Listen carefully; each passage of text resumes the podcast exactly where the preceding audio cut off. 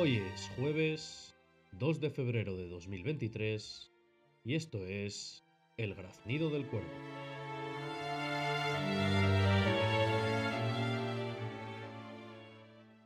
Recordaros a todos que podéis escuchar el programa a través de las plataformas de Evox, Spotify y Apple Podcast y que podéis plantear temas o dejar vuestros comentarios tanto a través de estas plataformas como a través de la cuenta de Instagram de un cuervo ilustre.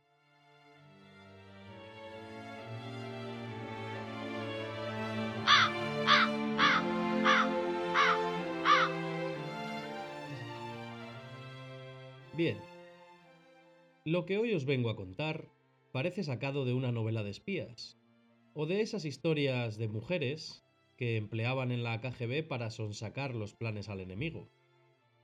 Información vaginal, éxito asegurado, que diría la exministra de Justicia y exfiscal general del Estado Dolores Delgado. La diferencia es que en los hechos que hoy nos atañen, el protagonista, el encargado de utilizar los instintos más animales del enemigo para extraer información, ha sido un hombre. Bueno, ¿qué digo un hombre? Un héroe. Os cuento, por si alguno no sabéis de qué se trata la historia.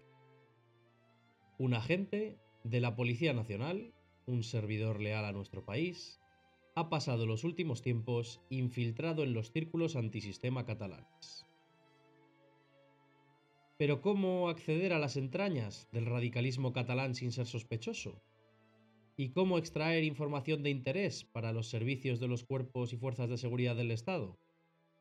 Pues como ya os he dicho, por la vía de la seducción. Y es que los métodos para ligar, como muchos sabéis, han avanzado mucho en los últimos tiempos, y ni los perroflautas más pulgosos han escapado a la revolución de las aplicaciones de citas. Si Tinder, Bumble o Adopta un tío son apps que colonizan los teléfonos móviles de miles de personas buscando el amor, o bueno, buscando amistad y lo que surja, los smartphones del antisistema deconstruido cuentan con la aplicación de OkCupid. ¿Y por qué con esta aplicación? ¿Qué hace que esta sea la app usada para ligar por parte de los cuperos, siendo que en las demás hay mucho más mercado? Pues bien, a la información habitual que estas páginas solicitan, como la edad, el género, aunque bueno, la información del género en este caso les da igual, porque todos serán de género, fluido, no binario, papirofléxico y demás. La aplicación OkCupid, además de esta información, como os digo, permite filtrar mucho más en función de los intereses. Y, más específicamente, por los intereses políticos. Tanto es así que hay que responder a un largo cuestionario de preguntas y la propia app te pregunta de forma literal si te cae bien Pedro Sánchez. Así que os podéis hacer una idea del tipo de personas que te encuentras en esta aplicación. Pues bien, nuestro hombre, con el Tinder perro flautico listo y un perfil zarrapastroso irresistible para la radical media, comienza la aventura.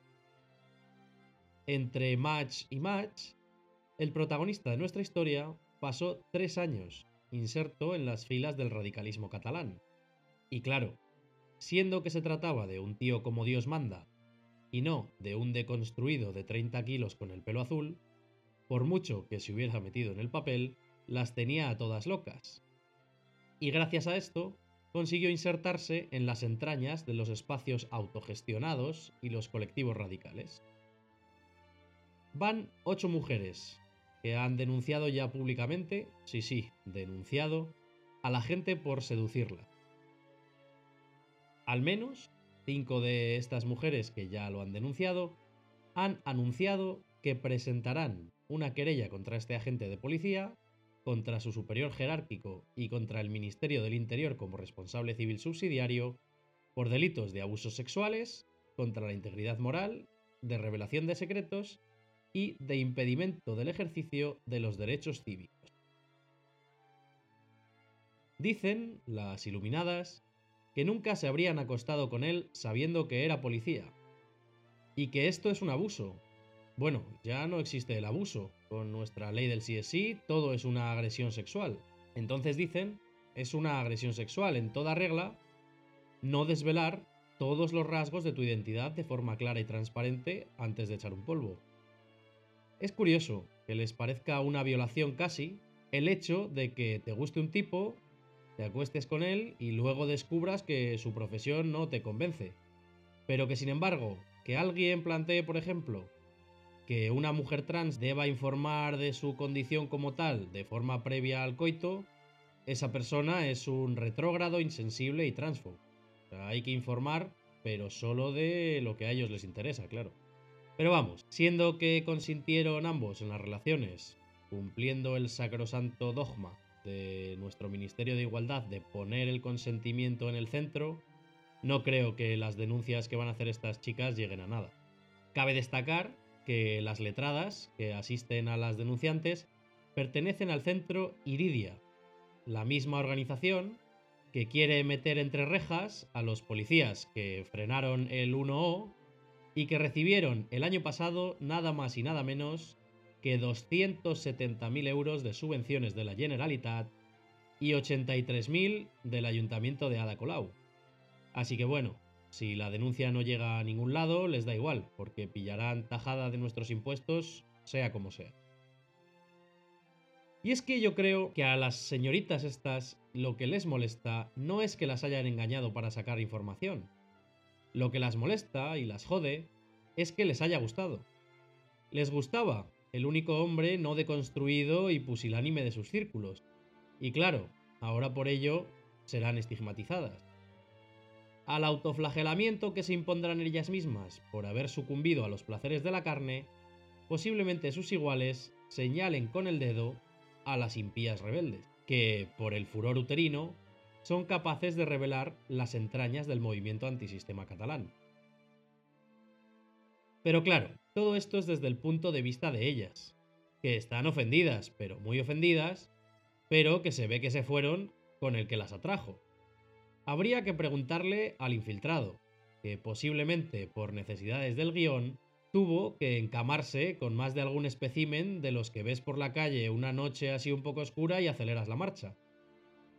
Y es que seguro que como James Bond, en aquella escena que decía las cosas que hay que hacer por Inglaterra, nuestro Jordi Bond ha tenido que despertar más de un día pensando en lo que hay que hacer por nuestra amada España. Tras estos escarceos y tres años infiltrado, ha saltado la liebre de que nuestro hombre era un topo. Y las moralistas de siempre no se han hecho esperar. Pero no han reparado en una cosa que leía en Twitter ayer. Muchas denuncias por mantener relaciones sexoafectivas, que así es como lo llaman, y mucho enfado y mucho poner el foco en que las chicas han sido engañadas, cuando las verdaderas víctimas, los verdaderos damnificados por todo esto, son los Jordis, Miqueles, Joanes y Xavieres que compraron el discurso de las masculinidades tóxicas, la deconstrucción y las humillaciones aberrantes, casi castradoras, para ver si pillaban cacho con la alternativa de su clase, pero que ahora ven como la realidad es cerca y a la primera de cambio que ha aparecido un tío como debe ser, han caído todas rendidas a sus pies. Además, si el amor romántico es tan tóxico y es una invención heteropatriarcal, ¿por qué mujeres tan liberadas le dan tanta importancia al hecho de que los fines últimos del policía no fueran sentimentales? ¿Acaso no es el sexo un fin en sí mismo? Además, ¿por qué las molesta más el hecho carnal en sí que el hecho de haber revelado información importante para su movimiento? Así que nada, que condecoren a nuestro agente con la medalla de oro de la Orden al Mérito Policial y que a las cuperas modernas y poliamorosas, al final esto de poliamorosas era literal, que las quiten lo bailado. Hasta aquí el programa de hoy, espero que os haya gustado, gracias por escucharme y nos vemos en el siguiente programa.